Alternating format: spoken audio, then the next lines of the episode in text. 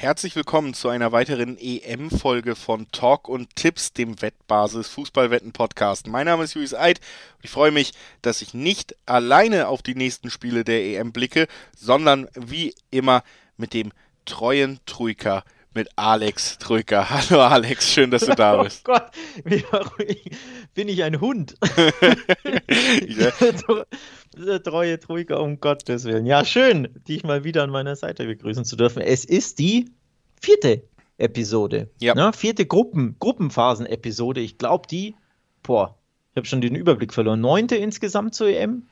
Das Irgendwie könnte sowas? sehr also gut die, hinkommen. Wir sind sehr fleißig, Julius. Wir sind sehr fleißig und das geht auch munter so weiter. Wir sind ja auch immer noch lange nicht am Ende der Gruppenphase angekommen und wie gesagt, auch zu den K.O.-Spielen werdet ihr weiter den ja, Rundum-Service hier genießen dürfen, dass ihr auf jeden Fall, auf jeden Fall sehr gut vorbereitet werdet auf alle Spiele, die so anstehen. Und das wird auch heute passieren. Heute sprechen wir unter anderem dann auch wieder über die sehr spannende Gruppe F, über Deutschland und Frankreich. Also da wird einiges passieren und eben auch vorher unter anderem die Spanier, über die wir auf jeden Fall auch nochmal kurz sprechen können und mein Turnierfavorit England, die kehren alle zurück auf den Platz. Also ich habe wirklich auch Bock drüber zu reden. Heute sehr viel spannende Spiele. Ähm, ist ja nicht immer so in der Gruppenphase, dass da jetzt die ganzen Topspiele hintereinander kommen. Aber heute ist es so, bevor wir anfangen, noch ganz kurz der Hinweis, dass die Quoten, die wir hier nennen, auf jeden Fall ohne Gewähr sind, weil die sich eben die ganze Zeit noch ändern können und auch von Anbieter zu Anbieter variieren. Und auch das Sportwetten eben ab 18 sind nicht für Minderjährige geeignet. Dazu auch der Hinweis, dass Wetten Spaß, aber auch süchtig machen kann. Und wenn bei euch der Spaß vorbei ist, wenn es zum Problem wird, könnt ihr unter anderem Hilfe finden beim Support der Wettbasis, sei es per Live-Chat oder per Mail.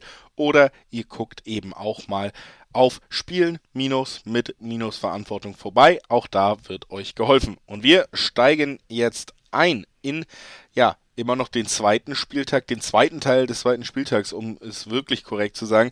Das erste Spiel, über das wir sprechen wollen, das ist das Duell zwischen Schweden und der Slowakei. Vielleicht, ja, sogar mit das schwerste Spiel zu tippendes Spiel, weil ich finde, beide Mannschaften ja ordentlich aufgetreten sind in ihren ersten Auftritten und äh, gerade die Slowakei, Herr Alex, du hast mich so spitz, finde ich, auch in der Besprechung des ersten Slowakei-Spiels gesagt, ob ich die Polen nicht vielleicht unterschätze. Ähm, Jetzt ist die große Frage, haben wir die Slowakei ein bisschen unterschätzt? Die Polen habe ich, glaube ich, nicht unterschätzt. Die haben meine Erwartungen genau erfüllt, das kann ich schon mal sagen. Naja, naja. Ähm, also es war ein Spiel, Slowakei-Polen, wie man es, glaube ich, schon vorhersehen konnte. Die rote Karte ändert dann natürlich alles ne, für die Polen. Da in Unterzahl ist es halt schwer und das Skrinja in Lewandowski-Manier knipst, ne? Eiskalt, Ballannahme. In Lewandowski-Bayern-Manier, nicht in Lewandowski-Polen-Manier. Entschuldigung, genau, genau. In Lewandowski-Bayern-Manier eiskalt da das 2-1 macht. Ja, Lewandowski selbst nicht so viel gemacht. Da siehst du übrigens wieder, wie das ist und das überrascht dich ja eh nicht. So ein normaler oder traditioneller Mittelstürmer, der braucht Service. Und wenn er den nicht hat, weil die Mannschaft halt bieder ist, wird es halt schwer. Dann nützt dir auch der Weltfußballer wenig. Ne? Das müssen die Polen einfach besser machen. Ähm, wir werden ja danach über, über Spanien, Polen, also das Polenspiel sprechen. Aber ja, Slowakei, Überzahl hat ihn natürlich ähm, in die Karten gespielt. Aber unterm Strich fand ich, war das schon eher ein unentschieden Spiel. Also ja, ne, sie hatten es auch wirklich einfach, muss man sagen, weil sie ja wirklich auch von der Defensividee sagen konnten, wir stellen drei bis vier Mann auf Lewandowski, wenn die den nicht ins Spiel kriegen, haben sie nix und das ist einfach ja. aufgegangen. Dann hatten sie auch wirklich mit einer Ausnahme. Ne? Also, ja, aber so den, den Gefallen, ähm, den wird ihnen auch Schweden nicht tun. So und ja, ich sag mal so, die Schweden wissen schon, wie man defensiv agiert, ne? wie man gegen Spanien beim 0-0 gesehen hat. Da war auch wieder Mauern von Minute 1 bis Minute 97, glaube ich, sogar angesagt. Das war schon brutal defensiv. Ja. Aber genauso kannst du die Schweden erwarten. Ich bin jetzt gespannt vor diesem Spiel, denn im Endeffekt, jetzt müssen die Schweden Fußball spielen, denn sie haben ja erst einen Punkt auf dem Konto. Wenn sie davon ausgehen, Spanien schlägt Polen im, im Parallelspiel der Gruppe und sie gewinnen nicht, tja, dann sieht schon mal schlecht aus, denn die Slowaken haben ja auch schon drei Punkte auf dem Konto. Also sprich, die Schweden die Schweden müssen jetzt ja ihren Panzer quasi, äh, den Kopf aus ihrem Panzer rausstrecken, können sie nicht mehr komplett zurückziehen. Also eher, ich sehe eher den Druck bei den Schweden und bin daher gespannt, wie sich dieses Spiel entwickelt, denn ich erwarte wieder ein Spiel auf Augenhöhe, aber die Augenhöhe ist nicht die allerhöchste, fußballerisch. Ja, ja, ja genau so würde ich es auch unterschreiben, auf jeden Fall. Die große Frage ist für mich so ein bisschen, schafft Schweden am Ende dann auch mal eine gute Chance zu nutzen, weil trotz aller ja, sehr, sehr defensiven Arbeit haben sie es ja trotzdem zu, würde ich sagen, zwei fast hundertprozentigen gebracht äh, oder sogar drei sehr guten Chancen. Gerade in der zweiten Halbzeit hat sich das dann ja nochmal zweimal ermöglicht, dass man eigentlich vielleicht hätte einen Treffer erzielen können und da war dann am Ende, finde ich, Isaac ist ja eigentlich sehr positiv aufgefallen in beiden Aktionen, auf jeden Mega, Fall. Ja. ja. Also in der ersten Halbzeit dann eben am Pfosten am Ende gescheitert, weil ein Verteidiger den Ball noch ablenken kann und in der zweiten Halbzeit die herausragende Situation, wo er dann eigentlich den Ball auf Markus Berg liegt, der dann scheitert. Aber das fand ich, ähm, der hat sich sehr gut präsentiert. Die große Frage ja. ist einfach, ist diese Chancenverwertung, die darf sich halt nicht weiter durchziehen. Dann sehe ich sogar gute, gute Chancen für Schweden jetzt gegen die Slowakei, denn ich glaube, die Slowakei wird sich, wenn Spanien nicht zu einem Treffer gegen Schweden kommt, dann kann ich mir gut vorstellen, dass auch die Slowakei Probleme haben wird, sie zu überwinden. So. Ja, wobei, wie gesagt, die Ausgangslage ist jetzt eine andere. Es war für mich völlig klar, dass Schweden absolut mauern wird gegen Spanien. Habe ich auch unentschieden getippt. Hier im Podcast, auf der Wettbasis, in der Vorschau auch und in meinem Kicktipp-Spiel hatte ich sogar das 0-0 richtig als einer, als einziger in unserer Tipprunde. Also ich fand, das war gar keine Überraschung, aber nochmal, jetzt ist die Ausgangslage eine andere. Die Schweden können jetzt oder sollten, sagen wir es mal so, sollten vielleicht nicht unbedingt wieder auf Unentschieden spielen. Natürlich, wenn du jetzt Unentschieden spielst und ein letztes Gruppenspiel gegen Polen gewinnst, bist du in der nächsten Runde, klar. Aber ich würde mich halt nicht darauf verlassen, ne, dass du dann sagst, ja, Polen schlagen wir auf jeden Fall. Ähm, deswegen der Druck ist eher bei Schweden oder anders gesagt, jetzt reicht den Slowaken absoluten Unentschieden. Die können jetzt verteidigen und die Schweden mal machen lassen weil die Slowaken halt einfach schon drei Punkte auf dem Konto haben. Ne? Von daher denke ich schon, Schweden muss jetzt mehr Fußball spielen in dem Spiel und das macht es interessant. Ja, und ich glaube auch, daran äh, kann es durchaus am Ende scheitern. Für mich ist das tatsächlich ein Spiel das erste Mal seit langer Zeit, dass ich es, glaube ich, hier sage, weil sonst suche ich mir lieber dann andere Tipps, aber hier sage ich tatsächlich Dreiweg unentschieden, 340er Quoten, warum nicht? Das kann ich mir sehr, sehr gut vorstellen. Endlich, Julius. Ich freue mich immer, wenn du mein unentschieden sein, ist jetzt einfach mal ähm, auch tippst. Ich finde es übrigens überrascht. Also Unentschiedenquote 3,40, völlig normale Unentschiedenquote kann man easy, finde ich, anspielen. Wäre auch gar keine Überraschung, denn nochmal zwei, ich erwarte zwei sehr biedere Mannschaften, bei denen ich nicht sagen kann, die eine Mannschaft ist besser als die andere oder irgendwie, ne? Ich glaube auch, beide können unterm Strich wahrscheinlich sogar mit dem Remis leben. Die Slowakei hätte dann vier Punkte, das wäre toll. Und auch die Schweden werden sich denken, naja, wir sind ungeschlagen, wir müssen gegen Polen wahrscheinlich am Ende nur gewinnen oder vielleicht reicht uns jetzt sogar ein Unentschieden, um einer der besten Gruppen Dritten zu werden. Also es spricht für mich schon sehr, sehr stark und sehr, sehr viel für das Remis. Ich möchte aber noch kurz auf die Quoten eingehen. Fünferquote auf Slowakei-Sieg. Warum ist das so? Ja, schwer zu beantworten, nicht, weil ich finde jetzt auch tatsächlich, da haben wir ja auch mal jetzt wirklich eine Situation, wo du mit Schweden nicht die Mannschaft hast, wo du einfach sagst, da die Quote auf die Slowakei ist einfach hoch, weil auf der anderen Seite steht Belgien, England, Frankreich oder so. Das haben wir hier ja nicht. Schweden ist jetzt keine Eben. Übermannschaft, wirklich nicht. Ähm, deswegen muss ich dir da recht geben. Im direkten ja. Vergleich finde ich auch, sollten die Mannschaften dichter beieinander liegen. Ja, also Unibet hat aktuell die Bestquote 5,30, gefolgt von 888 Sport, die bieten eine 5,20 an auf den Slowakei-Sieg. Das ist die Mannschaft, die schon drei Punkte auf dem Konto hat. Warum sind diese Quoten so extrem hoch? Erst recht, wenn man guckt, wie Schweden gespielt hat, nämlich zwei Chancen gehabt gegen Spanien und sonst nichts. Also die hatten 20% Ballbesitz, das war schon extrem dünn. Warum ist hier Schweden der vermeintlich so klare Favorit und die Slowakei hat Fünferquoten? Ich finde das zu krass. Also für diejenigen, die ein bisschen ins Risiko gehen wollen, kann man sich überlegen, diese Fünferquote auszunutzen, ganz ehrlich. Auch wenn ich jetzt nicht unbedingt sage, ja, das ist der offensichtliche Tipp, aber die Quoten sind so lukrativ, dass man ein bisschen riskieren könnte finde ich. Würde ich absolut so mitgehen, ja. Das denke ich auch, das kann man nochmal so als äh, weiteren Zusatz stehen lassen. Jetzt äh, passiert es eben so, dass wir den Sprung machen in eine andere Gruppe, denn das ist immer so ein bisschen komisch gelegt. Wir haben jetzt über Gruppe E geredet. Jetzt folgt an diesem Freitag, über den wir ja gerade sprechen, noch zweimal die Gruppe D und dann Samstag geht's erst mit dem zweiten Spiel der Gruppe E. Die Spanier, wir haben es auch schon ein bisschen eingeteased, weiter. Wir bleiben jetzt mal chronologisch drin, nicht gruppenmäßig, deswegen wundert euch nicht, wir wechseln die Gruppe, sprechen jetzt über Gruppe D und da das erste Spiel über Kroatien, Tschechien, ein Spiel, bei dem ich tatsächlich auch alle Möglichkeiten offen sehe, denn was wir so ein bisschen hier erwartet haben, was Kroatien angeht, nämlich dass wir hier nicht mehr den Vize-Weltmeister in Bestverfassung sehen, sondern ein Team, was ja vor drei Jahren auf dem Peak war und es jetzt vielleicht nicht mehr ist. Das hat sich für mich schon so ein bisschen auch nochmal im Auftritt gegen England bestätigt. Ähm, ja, der direkte Vergleich. Vor drei Jahren konnte man England schlagen. Diesmal musste man sich England geschlagen geben. Und ich finde auch leistungstechnisch war man jetzt schon relativ weit weg von dem Kroatien 2018, ne? Ja, sie haben sehr enttäuscht, fand ich. Ähm, also natürlich super schweres Spiel gegen England, deinen Top-Favoriten und einen der absoluten Favoriten. In Wembley erst recht, also du hast ein Auswärtsspiel.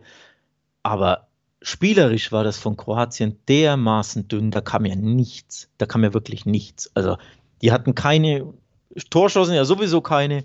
Aber ich fand auch, das Spiel war so langsam, behäbig, ideenlos. Ne? Wirkte wie so ein lauer Sommerkick bei dem es um nichts geht. Mein Sommer war es natürlich, warm war es auch klar, aber mir fehlte da wirklich völlig so die, die, die, ne, die letzte Urgency, so dass wir müssen ja was machen. Das, das fehlte mir bei Kroatien. Also das sah schon wirklich sehr, sehr so aus wie da, ja, eine sehr, sehr alte, müde Mannschaft, ne, über ihren Zenit drüber ist. Ich will jetzt auch nicht zu viele, ähm, ja, zu harte Analysen aus einem Spieler in dem ersten Spiel der Gruppe ziehen, aber das war schon sehr wenig von Kroatien. Also ich war sehr enttäuscht vom Auftritt.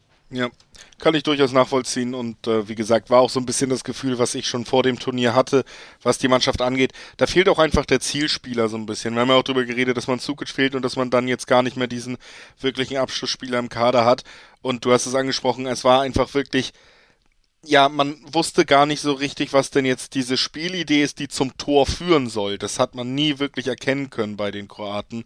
Und ja. ähm, das finde ich auch, das fand ich auch wirklich ja vielleicht das Bedenklichste an dem Auftritt. Auf der anderen Seite haben wir die Tschechen jetzt als Gegner, die konnten gewinnen. Zweimal Patrick Schick, gerade das zweite Mal seinem Namen natürlich gerecht geworden mit dem Treffer von der Mittellinie. Also ähm, mehr als Schick sogar. Ohne, also, also den Ab hat er auch wirklich sehr schön gemacht. Äh, Tore aus der Entfernung ja sowieso nicht leicht, aber auch wie er es macht, einfach aus dem Lauf, sieht relativ ja. lässig aus, dreht sich ja auch noch von links erst in Richtung Tor, dann passt er auch noch. Macht nicht jeder, sage ich mal ähm, hat das Spiel entschieden. Ich muss sagen, Schottland konnte aber gut mithalten. Auch da muss man ja. fair sagen, ähm, Schottland hatte seine Chancen, Lattentreffer gab's. Es gab ein paar Mal, wo äh, Wacklig, Watschlik am Tor der Tschechen dann wirklich gefragt war. Also da muss man am Ende festhalten, Tschechien und Schottland auf Augenhöhe, am Ende das bessere Ende für Tschechien. Und das sicherlich auch, weil Patrick Schick sich als sehr guter Stürmer präsentiert hat, der hat Schottland eben gefehlt. Und wir haben ja oft drüber geredet. Ja. Ein richtig guter Stürmer kann den Unterschied machen. Wir haben es jetzt auch gesagt, Tschechien hat ihn, vielleicht gerade mit Patrick Schick, und Kroatien hat ihn nicht. Ne? Also auch das in diesem Spiel vielleicht ein entscheidender Faktor.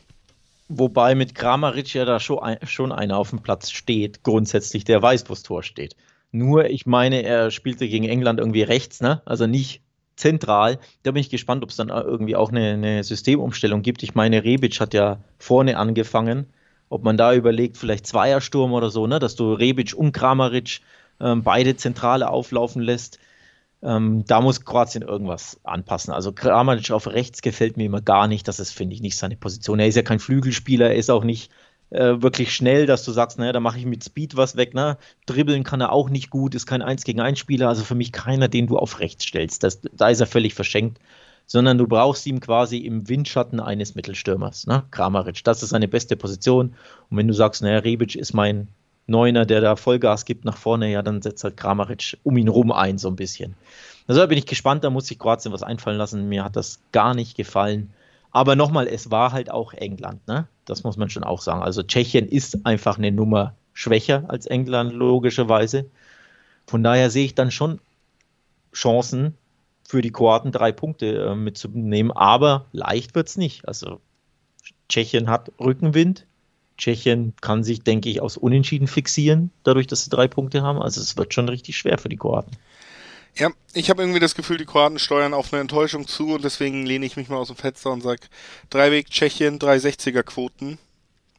Das ist mein riskantester Tipp wahrscheinlich aller Gruppenspielbesprechungen, die wir überhaupt äh, hier gemacht haben. Mache ich ja wirklich selten, aber da, da muss ich jetzt mal mit meinem Gefühl gehen und sage, ich glaube, Tschechien gewinnt auch das zweite Spiel. Ja.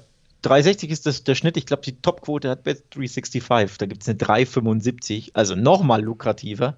Finde ich einen gewagten Tipp, muss ich ehrlich sagen.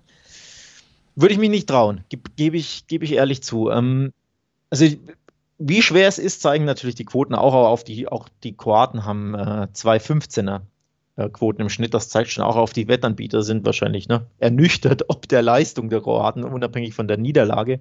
Aber die Leistung war einfach schwach. Also ein sehr, sehr schweres Spiel im Dreiweg, finde ich. Ähm, ich würde mich da enthalten wollen im Dreiweg, um ehrlich zu sein. Also wenn dann, wobei einen Tschechen-Sieg sehe ich nicht. Also ich würde dann, wenn eher doppelte Chance 1x, also sprich Kroatien unentschieden, könnte ich mir vorstellen. Da sind die Quoten natürlich dann nicht lukrativ. Ne? 1,30, das ist mir dann nicht, nicht prickelnd genug. Ähm, ich könnte mir vorstellen, dass es wieder sehr, sehr bieder zugeht. Ne? Wenn du sagst, die Tschechen müssen nicht angreifen, werden wahrscheinlich defensiver agieren. Die Kroaten müssen mehr tun, sind unter Druck, tun sich spielerisch aber sehr, sehr schwer mit dem Ball. Under 2,5 wäre, finde ich, eine Überlegung wert. Ja, das denke ich auch, das kann man auf jeden Fall nachvollziehen. Das wäre auch einer meiner naheliegenden Tipps, sonst wenn man nicht aufs Dreiweg gehen will, dass wir hier tatsächlich, ja, ich könnte mir auch zum Beispiel vorstellen, dass nicht beide Mannschaften treffen, sondern dass vielleicht sogar ein Treffer die Partie entscheiden könnte, auch das möglich. Legt natürlich auch nahe, dass es dann beim Over-Under nicht wahnsinnig hohes Over gibt, wenn nur eine Mannschaft überhaupt auf der Scorer-Seite steht. So. Also ähm, kann ich absolut nachvollziehen, dein Tipp da. Da gehe ich auch äh, soweit mit. Und würde sagen, wir gehen zusammen Richtung England-Schottland, dem zweiten Spiel eben dieser Gruppe D. Wir haben über England gesprochen, die haben ja am Ende ihre Pflicht erfüllt, würde ich sagen, gegen ein auch sehr biederes ja. Kroatien. Auch das haben wir schon besprochen. Das schließt sich ja jetzt so ein bisschen ein, immer wenn wir über die gesamte Gruppe reden.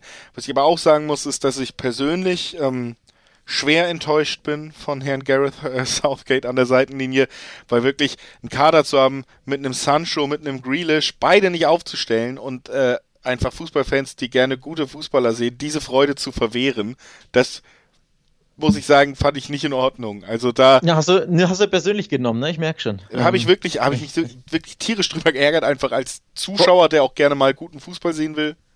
Vor allem war Sancho ja nicht mal im Kader. Ja, das ist absurd, ja noch absurd. Also, also, dass er nicht startet, ist für mich überhaupt nicht überraschend, denn er ist ja nicht gesetzt bei, bei Southgate. Ähm, das ja, hat mich nicht überrascht, aber dass er nicht im Kader steht. Übrigens Ben Chilwell ja auch nicht. Ich dachte, das wäre der äh, gesetzte Linksverteidiger, ja, der Champions League-Sieger, Champions League-Sieger Linksverteidiger, dann steht er nicht mal im Kader und du spielst mit Kieran Trippier, einem Rechtsverteidiger, auf links. Das ist ja völlig unnötig, machst du dir da, finde ich, eine Baustelle auf. Ich bin großer Trippier-Fan, nicht falsch verstehen aber halt auf rechts, ne? nicht auf links. Also das, ich war schon auch ähm, ja, nicht überzeugt von der Aufstellung. Sie haben eine sehr, sehr gute 15 Minuten gespielt und dann kam eigentlich nichts mehr von den Engländern oder was heißt nichts mehr. Dann ne, haben sich beide Mannschaften sehr, sehr auf allerbiederstem Niveau neutralisiert. Und unterm Strich kannst du sagen, okay, das 1-0 war verdient, auch in der Höhe, weil die Kroaten einfach zu schwach waren, aber überzeugt hat mich England nicht. Ja, ich, also, um das jetzt mal von diesem hm, persönlich angegriffen und so wegzubringen, aber trotzdem glaube ich tatsächlich auch aus Expertensicht, sage ich mal, dass England wirklich auch aufpassen muss, dass sie sich da nicht die, die besten Chancen, die sie haben, irgendwie wegpragmatisieren mit diesem Ansatz, der bei der WM 2018 ja noch mit, wir gehen eigentlich nur auf Standards. Die Qualität ist hoch und irgendwann musst du auch das Zutrauen in die Qualität deiner Spieler finden. Ne? Und ich glaube, England muss wirklich aufpassen, dass sie sich da nicht mit diesem Ansatz der der ist absolut alles vorsichtig, alles pragmatisch. Wir nehmen auch die Fußballer, die durch Einzelsituationen überzeugen können, vielleicht für Kollektivspieler komplett erstmal raus. Ähm, Chilwell, Sancho, solche Leute. Also da muss ich ehrlich sagen, da muss man, glaube ich, schon ein bisschen aufpassen und da hat man sich auch enttäuschender präsentiert am Ende, was das Ganze, ja, was das Ganze eigentlich verspricht, wenn man sich diesen Kader anguckt. Ne? Dann war das nicht das, was ich mir erhoffe. So.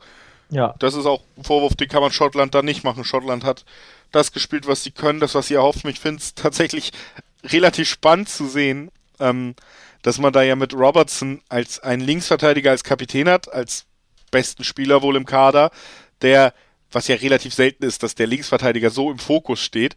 Ich finde es wirklich auch interessant zu sehen, wie linkslastig das Spiel der Schotten ist, wie sehr Robertson gesucht wird, auch natürlich unfassbar viele Flanken.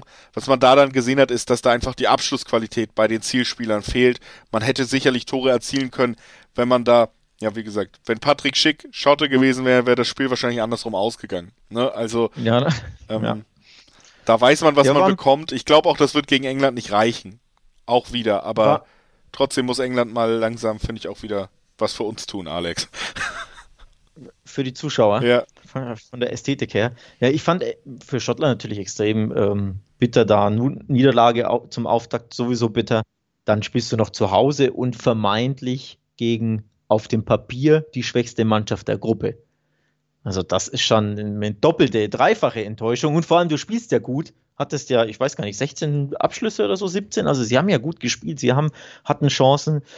Es hat halt einfach nicht gereicht, ähm, weil sie vorne nicht den Knipser haben oder ja, im Abschluss nicht konzentriert genug waren. Also es ist schon bitter. Und jetzt gegen England, sprich nach zwei Spielen kannst du null Punkte haben. Das ist, fände ich sehr, sehr schade aus schottischer Sicht. Auch wenn du natürlich dann noch nicht raus bist, denn du könntest ja gut und gerne mit einem Sieg schon weiterkommen, ne, mit drei Punkten, aber es wäre schon sehr bitter aus schottischer Sicht, ne, wenn nach so langer Turnierabsenz du zurückkommst, äh, also endlich wieder beim Turnier dabei bist und dann mit zwei Niederlagen startest. Bummer, wie der Schotte sagt. Ne? Ja. Ja, ich glaube, es wird sich nicht vermeiden lassen. Ich glaube, das ist nicht der Moment, wo England ausrutscht, weil auch, wie gesagt, das schottische Spiel dann doch zu durchschaubar ist. Eine Mannschaft, die auch in der individuellen Qualität nochmal höher ist als die Tschechen, die werden da die Lösung weiterfinden. Du musst Robertson im Griff haben. Du musst gucken, dass du Flanken gut verteidigst. Da haben sie tatsächlich ja auch, gerade was Kopfballstärke angeht, dürfte ihre Abwehr gut aufgestellt sein, besser als vielleicht sogar in anderen Faktoren. Ähm, deswegen, ich sehe sie da nicht groß in Gefahr.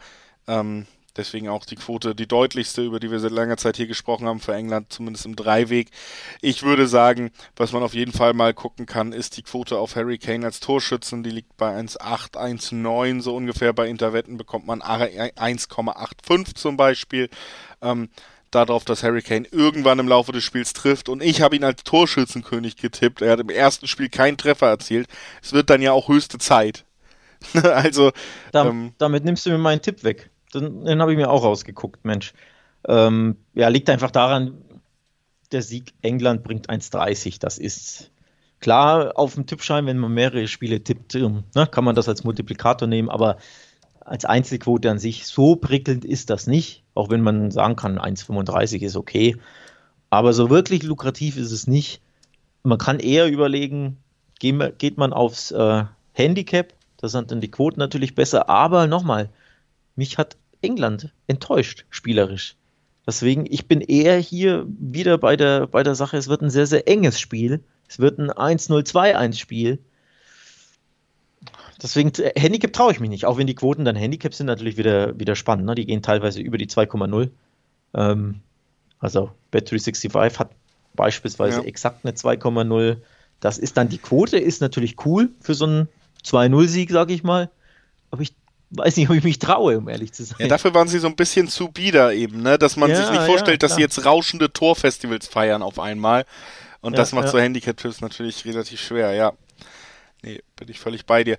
Wer sich äh, weitergehend über die EM informieren will, nicht nur von uns auf dem Laufenden gehalten wird, sondern vielleicht auch in Artikelform, dem kann ich übrigens auch nochmal ans Herz legen, auf wettbasis.com vorbeizuschauen. Da gibt es wirklich zahlreiche Artikel zum EM-Geschehen, nicht nur einzelne Spielvorschauen, sondern auch immer wieder Überblicke über verletzte Spieler, über vielleicht besondere Wetten, was einzelne Mannschaften angeht. Da kriegt ihr wirklich einen tollen Service, den ihr gerne nutzen könnt. Ist ja auch komplett kostenlos. Einfach auf wettbasis.com mal vorbeischauen durch die Artikel klicken. Auch ein schöner Begleiter zusätzlich zum Podcast noch rund um die EM, wenn ihr da wirklich auf dem Laufenden bleiben wollt.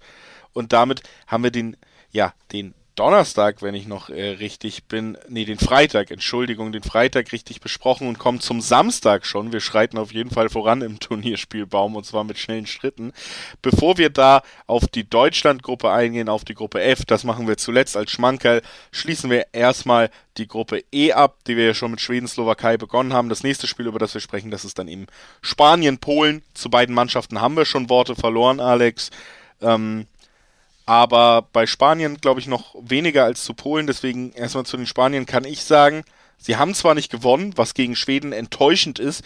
Und man hatte auch das Gefühl, so wurde es irgendwie aufgenommen. Die spanische Presse war sauer, die Fans waren sauer vor Ort. Ähm, die Spieler selber wirkten unzufrieden. Für mich war es aber eigentlich ein positives Erlebnis aus spanischer Sicht, weil sie waren viel besser, als ich noch erwartet habe. Also natürlich ja. hat irgendwie haben wir das große Problem Stürmer jemand, der ein sicherer Torschütze ist, das haben wir da wieder gesehen. Aber mhm. die Art des Fußballs, Morata. die Dominanz, das habe ich so gar nicht erwartet. Da habe ich sie schwächer gesehen vor dem Turnier. Ja, ähm, gehe ich d'accord. Ich fand sie auch besser, als ich sie erwartet hätte. auch wenn mein Unentschieden-Tipp dann, dann eintraf, aber ich hätte sie nicht so stark erwartet, definitiv. Ne? Durch die ganze Corona-Situation in Busquets fällt der Kapitän und, und die Schaltzentrale im, im Mittelfeld, ne? ein sehr, sehr wichtiger, wichtiger Spieler. Dann konnte die Mannschaft kaum zweimal überhaupt zusammen trainieren. Angesichts dieser bieder, äh, schlimmen Umstände in der Vorbereitung war die Leistung viel, viel, viel besser, als ich sie erwartet hätte. Also sie hatten, ich glaube, am Ende 85 Prozent Ballbesitz und 800 gespielte Pässe. Aber es war eben kein la langweiliges Ballumhergeschiebe, sondern sie hatten ja auch genügend Torschancen. Also da war ja auch Zug im Spiel, da waren Positionsrohschaden, sie hatten Chancen. Morata muss halt den einen machen ne, in der ersten Halbzeit. Da sind wir wieder beim Thema Nummer 9, wenn die ne, eiskalt vor dem Tor ist, das ist halt der Unterschied und Morata ist es nicht. Zumindest in dem Spiel war es nicht.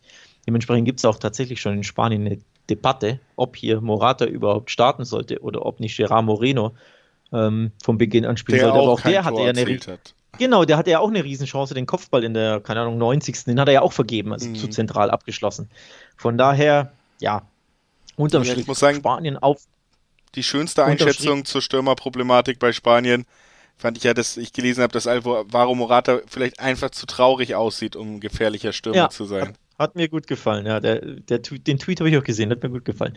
Ja, unterm Strich, wie gesagt, Leistung war sehr, sehr gut, besser als ich es erwartet hätte. Remis 0-0 ist natürlich trotzdem eine Enttäuschung, wenn du 85% Ballbesitz hast, 800 Pässe spielst. Ne? Und Heimspiel natürlich auch. Ähm, also Spanien hat drei Heimspiele. Dementsprechend eigentlich hoffst du auf drei oder planst drei Siege ein. Jetzt bist du schon ein bisschen unter Druck im zweiten Spiel gegen Polen, die einen Fehlstart hingelegt haben. Also jetzt als Spanien, finde ich, musst du gewinnen. Und jetzt würde mich alles andere als der Sieg auch extrem enttäuschen. Auch überraschen, muss ich ganz ehrlich sagen. Vor allem, weil es auch gegen Polen geht. Und ich war mir, ja, ich bin seit spätestens 2018 bin ich konstant enttäuscht von der polnischen Nationalmannschaft. Ich bin absolut kein Fan. Ich habe kein gutes Spiel gesehen. Und wir waren ja vor der EM hier tatsächlich auch so ein bisschen in den Gesprächen so, sag mal, Julius, ist es vielleicht so, dass du da sogar zu irgendwie zu viel Schlechtes in der Vergangenheit gesehen hast und den gar nichts mehr zugestehst. Ich finde auch der erste Auftritt hat das wieder so ein bisschen bestätigt. Du sagst einerseits selber immer wieder, ja, Lewandowski ist unser Unterschiedsspieler. Du findest ja aber nicht mal Ideen, ihn ordentlich ins Spiel zu bringen. Das unterstreicht, dass er in den letzten zehn Spielen oder in den letzten elf Länderspielen nur einen Treffer erzielen konnte. Also es das funktioniert ja nicht. Zu sagen, Lewandowski ist unser Zielspieler, deswegen, wir haben da diesen Einspieler, der macht für uns den Unterschied. Macht er ganz offensichtlich so nicht, wie du es angehst. Und alles drumherum enttäuscht mich. Es ist nicht so, dass man dann die schlechtesten Spieler der Welt versammelt hat. Auch ein Zielinski sind ja alle Spieler, Krichowiak, die man mal auf dem Zettel hatte oder hat, ähm, was, was wirklich gute Fußballer angeht. Aber in dieser Konstellation funktionieren sie nicht und ich sehe sie seit drei Jahren kein, keine Lösung finden. Ich kann mir beim besten Willen nicht vorstellen, dass sie gegen dieses Spanien bestehen werden. Ähm, deswegen bin ich da klar auf der Seite der Favoriten. Und ja, ähm, ja viel das, mehr kann ich da gar Wort nicht. Klar, nutzen. das will ich aufgreifen. Stichwort klar heißt für mich Handicap. So, weil die normale Quote auf Spanien ist nicht sonderlich lukrativ. Deswegen blicke ich aufs Handicap, denn ich glaube, jetzt könnte der Knoten platzen. Sie haben gut genug gespielt und Polen kann, machen wir uns nichts vor, auch einfach nicht so gut verteidigen wie Schweden. Also Schwedens Stärke ist nun mal ne, das Abwehrbollwerk, da alles rausköpfen, rausgrätschen, rausbolzen. Das können die Polen so, denke ich, nicht. Zudem, dadurch, dass sie verloren haben, müssen sie ein bisschen mehr Risiko gehen. Die können ja nicht ne, von Minute 1 mauern. In Lewandowski haben sie auch nicht diesen Konterspieler. Ne? Das ist ja sowieso nicht sein Spiel. Von daher sehe ich da bei Polen wirklich einige Probleme. Und nochmal Spanien, wieder Heimspiel. Ich denke, sie werden 2-0 ist absolut drin, dann käme mein Handicap an. Da gibt es eine Zweierquote beispielsweise bei äh, Betway oder Bet365. Also sehr, sehr interessante Quoten für einen einfachen Handicap-Tipp, ne? 2-0. Denke, das ist sehr wahrscheinlich. Auch an einem glücklicheren Tag hätten sie ja auch super verdient gegen Schweden gewonnen. Es ist ja nicht so, dass sie ja. ähm, wirklich in dieser, sagen wir mal, schlechten Ballbesitzart nur um den 16er rumgespielt haben. Sie hatten ja eigentlich die Chancen, die sie trotzdem kreiert haben. Es ist ja aufgegangen, alles, bis auf der Torabschluss am Ende. Und ich glaube auch, egal, wenn man sich jetzt drüber lustig machen will und sonst was, auch ein Morata, der ist sicherlich ein sehr guter Stürmer und er wird sich an einem besseren Tag auch mal dazu herablassen, solche Dinge zu verwandeln. Davon bin ich schon überzeugt. Ja, aber wenn du denkst, dass es seine, seine Zeit ist gekommen gegen Polen, ich glaube, da gibt es äh, Zweierquoten, unter anderem bei Betway, wenn ich mich nicht täusche. Ähm, Also aufs Morata-Tor. ich. Kann man durchaus. Weiß jetzt nicht, was die anderen Wettanbieter an, anbieten, aber bei, bei Betway habe ich halt äh, nachgeguckt und kann man sich überlegen. Also klar ist jetzt auch nicht die höchste Quote natürlich, aber wenn man sagt, der Knoten wird platzen, die Chancen hat er ja. Spanien wird überlegen sein, Spanien wird Torschossen haben. Ja, kann man sich schon vorstellen. Denn so die klaren Torschützen, die anderen haben sie ja nicht. Also es ist ja nicht so, dass du sagst hier, Ferran Torres ist der Goalgetter schlechthin. Sie hat, Morata ist nun mal der Fixpunkt in diesem Angriff. Ja. Dann kann ihm absolut ein Tor gelingen. Das denke ich auch. Also das ist auf jeden Fall auch noch eine weitere dazu. Der Handicap-Sieg auch quotentechnisch ja durchaus interessant. Also generell muss man sagen, wir sind uns hier einig, der Favorit wird das Ganze auf jeden Fall gewinnen aus unserer Sicht. Alles andere wäre da schon eine große Überraschung. Das gilt tatsächlich ja auch für das Spiel zwischen Ungarn und Frankreich. Auch da haben wir einen großen Favoriten. Aber wir werden jetzt gleich drüber sprechen, ob sich das dann am Ende auch bestätigt oder ob wir da Chancen, Außenseiterchancen für Ungarn sehen. Und da muss man ehrlich sagen, dass eigentlich beide Mannschaften auch in ihren ersten Gruppenspielen das geliefert haben, was wir erwartet haben. Ungarn hat am Ende verloren. Das ist nun mal so in dieser Gruppe, die natürlich auch einfach sehr hart für sie ist, wo sie schon der klare Underdog sind. Und Frankreich, ja, Frankreich ist mal wieder auf Weltmeisterkurs oder in diesem Mal, diesem Jahr eben Europameisterkurs. Es ist einfach dieses absolut abgezockte, das Verlassen auf die individuelle Qualität, was wir auch gegen Deutschland gesehen haben. Ich fand sie wieder nicht so gut, wie sie sein könnten. Wie ähnlich wie wir bei England drüber geredet haben, ist es so, ich finde es fast ein bisschen schade, wenn du mit diesem Kader dich entschließt, so Fußball zu spielen.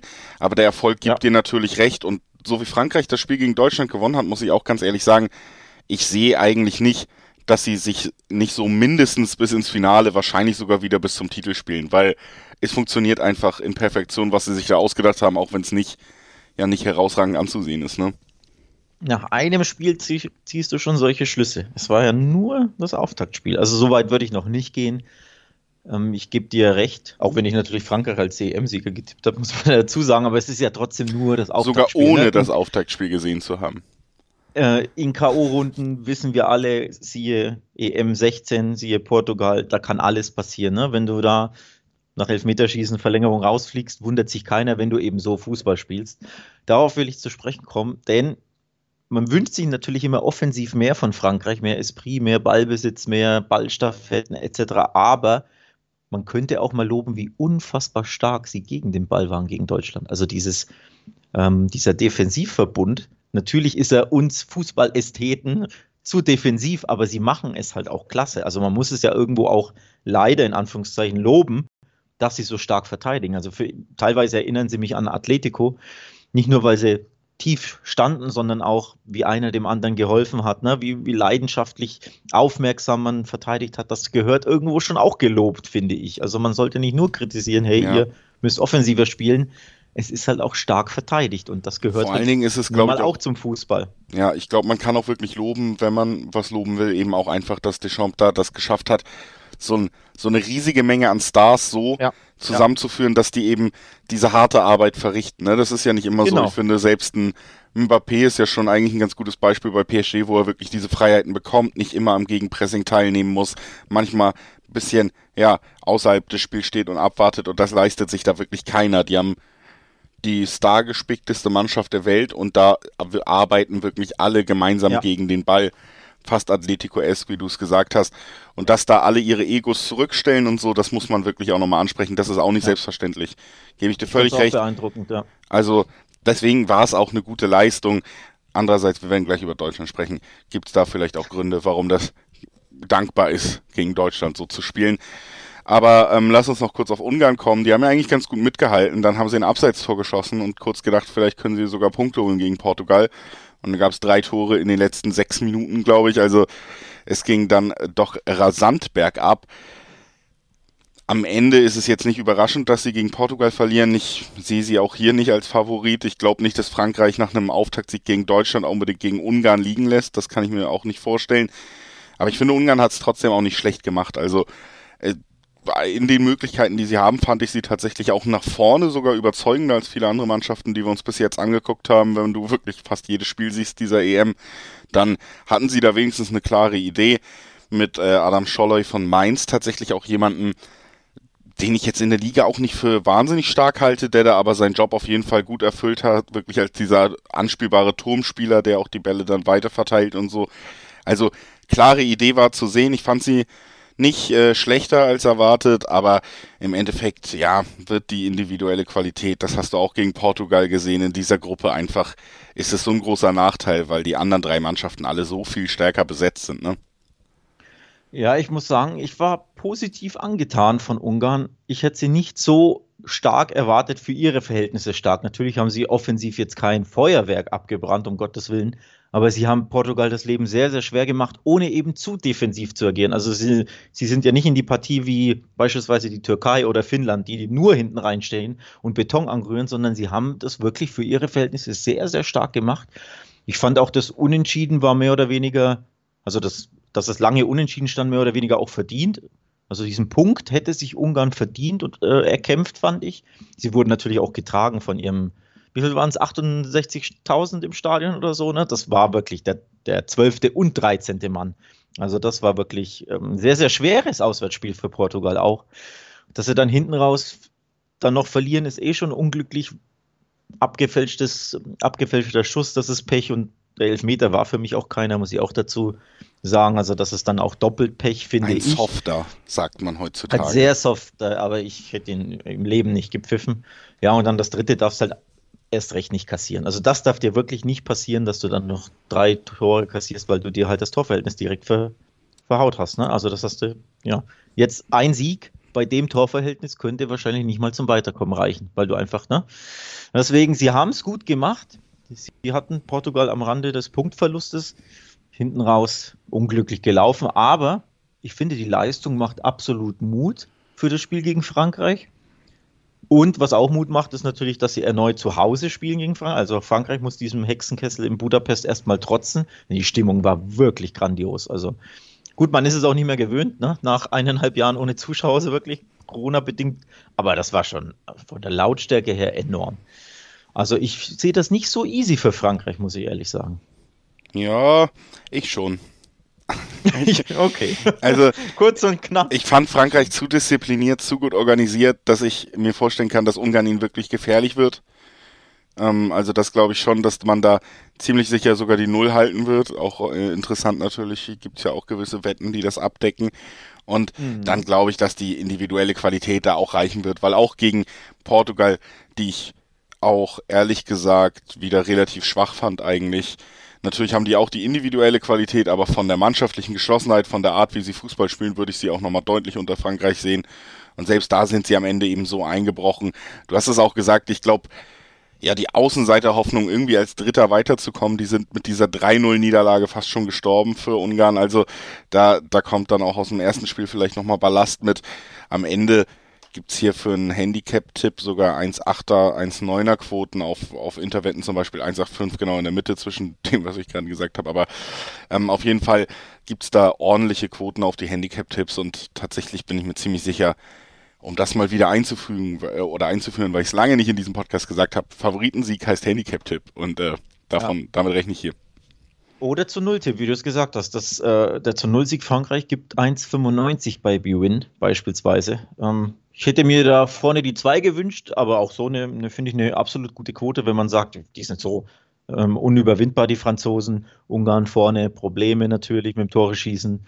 Ähm, wenn Adam Salah dein bester Stürmer ist, dann hast du wahrscheinlich naturgemäß ein bisschen Probleme im Sturm. Von daher, ja, kann man sich gut. Also zu Null, das gefällt mir tatsächlich, tatsächlich gut. Ich erwarte, ehrlich gesagt, ein ähnliches Spiel wie gegen Portugal. Also wirklich ein sehr, sehr bissiges Ungarn, die ja wissen, boah, die, wir müssen unbedingt punkten.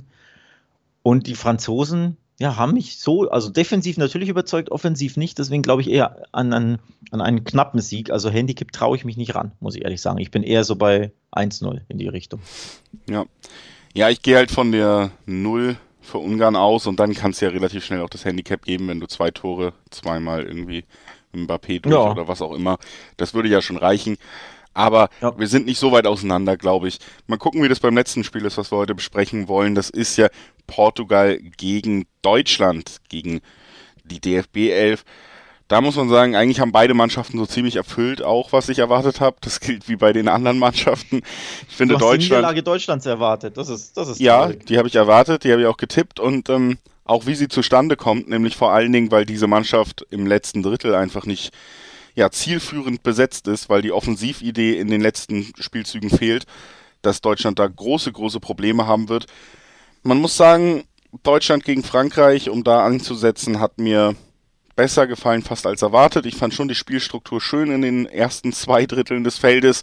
Auch ähm, Kimmich auf rechts war ja, haben wir jetzt schon ein paar Mal drüber geredet, nicht das, was wir unbedingt erwartet haben, halte ich weiterhin für eine gute Idee. Du hast die Vorteile gesehen, die das bringt, aber beim Gegentor vielleicht auch die Nachteile, können wir gleich ja nochmal drüber sprechen.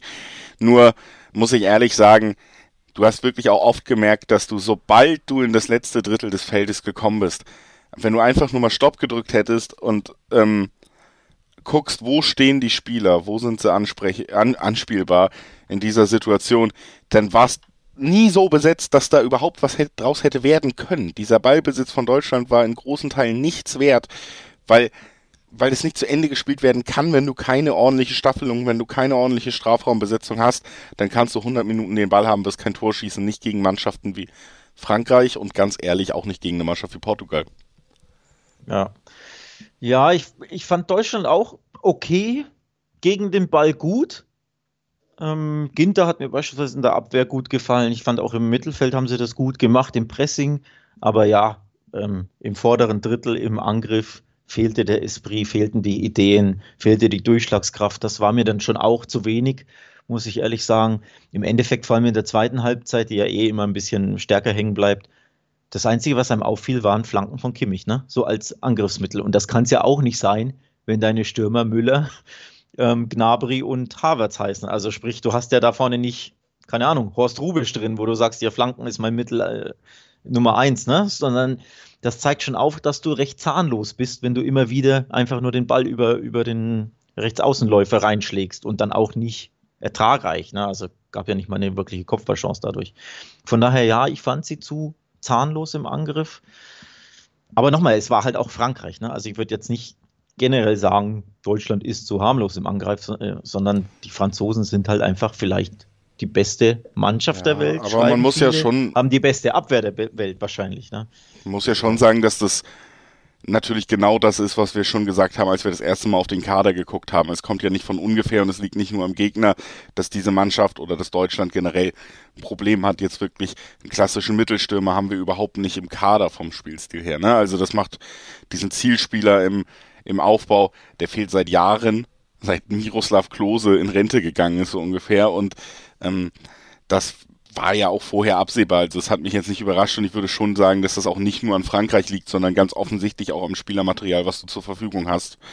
Ähm, dass Deutschland da auf der Position einfach Probleme hat und dass das auch zu Problemen im Spiel führt, die man auch gesehen hat.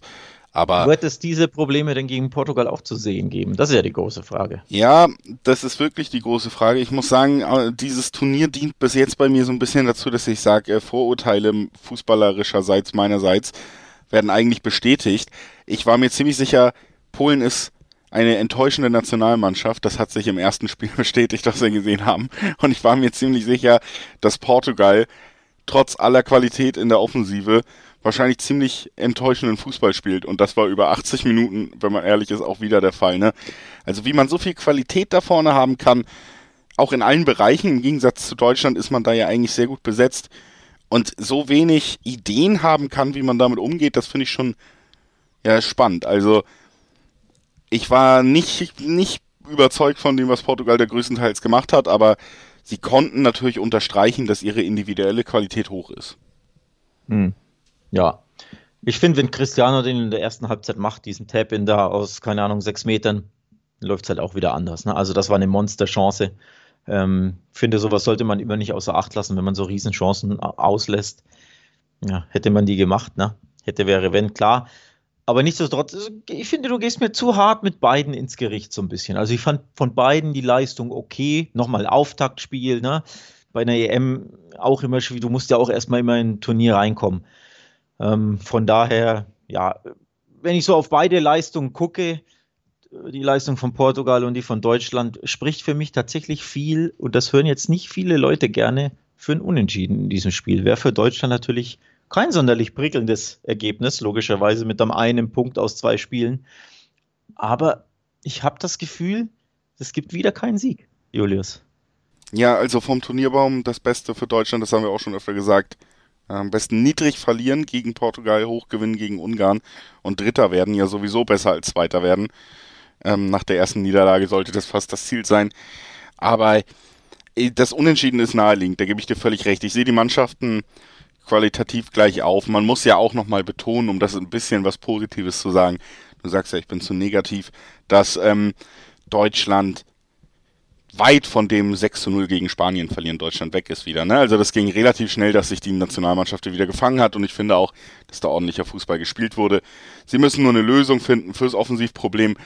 Sie brauchen vielleicht mal einen guten Tag dann auch einfach von jemandem wie Timo Werner, der ja an sich vielleicht sogar die Ansätze und die Laufwege hat, aber wenn du dann seit einem Jahr eigentlich immer vorbeischießt, ist das natürlich schon irgendwann ein Problem. Vielleicht hast du ja irgendwann mal einen guten Tag und machst wieder die Chancen rein, dann, dann dürfte das vielleicht sogar gelöst sein, das Problem. Also ich, ich bin generell bei dir, dass diese Mannschaften auf einem ähnlichen Niveau agieren und dann ist es auch naheliegend zu sagen, vielleicht sehen wir ein Remis, weil sie sich eben so auf Augenhöhe begegnen. Kann ich mir das gut vorstellen, würde ich, würde ich dir gar nicht groß widersprechen wollen. Ist natürlich dein Abschlusstipp, aber nur für diese, ähm, für diesen Podcast. Du tippst ja so gerne eben dieses Unentschieden hinten raus. Ich, ja, ich tippe ich, tipp's gerne, vor allem, ich habe es ja auch bei Deutschland-Frankreich getippt. Ich fand, so weit war ich da auch nicht weg hier. Also, das war schon irgendwo ein Unentschieden-Spiel, ne? Ja, also. Ja, also, was will man noch sagen? Solche Spiele können halt auch unentschieden ausgehen und das, ich finde nicht, dass ich. Also Portugal hat mich nicht überzeugt, Deutschland, also gegen den Ball waren beide gut und Einstellung und Laufstärke und so, ne? War, war bei beiden gut. Und deswegen glaube ich, da wird sich wieder neutralisiert. Und ja, dass jetzt Portugal gewinnt, sehe ich zum Beispiel gar nicht muss ich auch ehrlich zu. Also, das wäre ja der Super-GAU für Deutschland, zwei Niederlagen, ne? Puh, wäre schon krass. Eher, eher würde ich sagen, gewinnt Deutschland, aber ich habe das Gefühl, Cristiano wird schon einmal entwischen oder einmal richtig stehen. Der hat Bock. Ja. Der ist jetzt, äh, sollte man auch kurz erwähnen, der ist ja jetzt der neue Rekordschütze bei der EM, jetzt mit elf Toren. Ne? Platini hat neun. neun. Wir haben es ja, ja, angesprochen in, in unserem Podcast.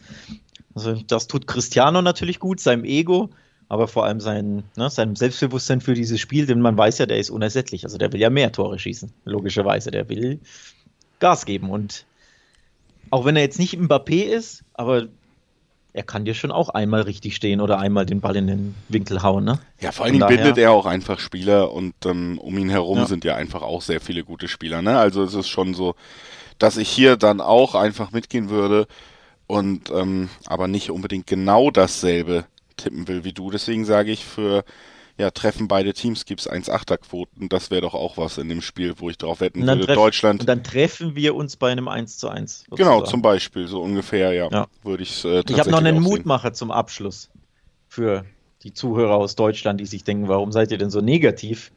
Die letzten vier Spiele hat Deutschland gegen Portugal allesamt gewonnen. Und jeweils, also keine Freundschaftsspiele, sondern da ging es jeweils immer um was. Ne? Gruppenphase WM, war dabei, 2014, 2012 äh, EM, Gruppenphase, Viertelfinale, EM 2.8 und 2.6 das Spiel um Platz 3. Ja. Also bei Turnieren, Deutschland, Portugal, hat Deutschland die letzten vier Spiele allesamt gewonnen. Das ist schon ein Mutmacher, finde ich. Also darauf kann man aufbauen. Ich bin gespannt, was da auf uns zukommt. Und ähm, ich bin tatsächlich natürlich auch nach diesen Spielen weiter gespannt, was noch alles auf uns zukommt. Denn, das haben wir angesprochen, bleibt ja durchaus spannend für Deutschland, wie sie hier spielen, wie ist die Endkonstellation, wenn sie ins letzte Spiel gegen Ungarn gehen, all das kriegt ihr natürlich auch weiter mit, wenn wir dieses Turnier begleiten. Also jetzt zum Abschluss dieses Podcasts für euch nochmal der Hinweis, alle zwei Tage, ihr seid komplett auf dem Laufenden für die EM. Schaltet immer ein, immer gerne ein bei Talk und Tipps. Und ähm, gleichzeitig natürlich auch nochmal der Hinweis, dass ihr gerne auch bei beidfüßig einschalten könnt. Das ist das Videoformat der Wettbasis. Wenn euch Stimmen alleine nicht immer glücklich machen und ihr mal ein Bild braucht, dann könnt ihr da einschalten. Da gibt es das Videoformat, genauso wie ja die schönen Artikel auf Wettbasis haben wir auch schon alle erwähnt. Und dann bleibt uns tatsächlich, wir hören uns ja ganz bald wieder, schönerweise zum Abschluss nur noch einmal der Hinweis, dass ihr uns gerne kontaktieren könnt, sei es an podcast.wettbasis.com oder auf Instagram bei wettbasis_de, auf Twitter bei @wettbasis. Das sind die Kontaktdaten, die wir hier noch rausgeben wollten.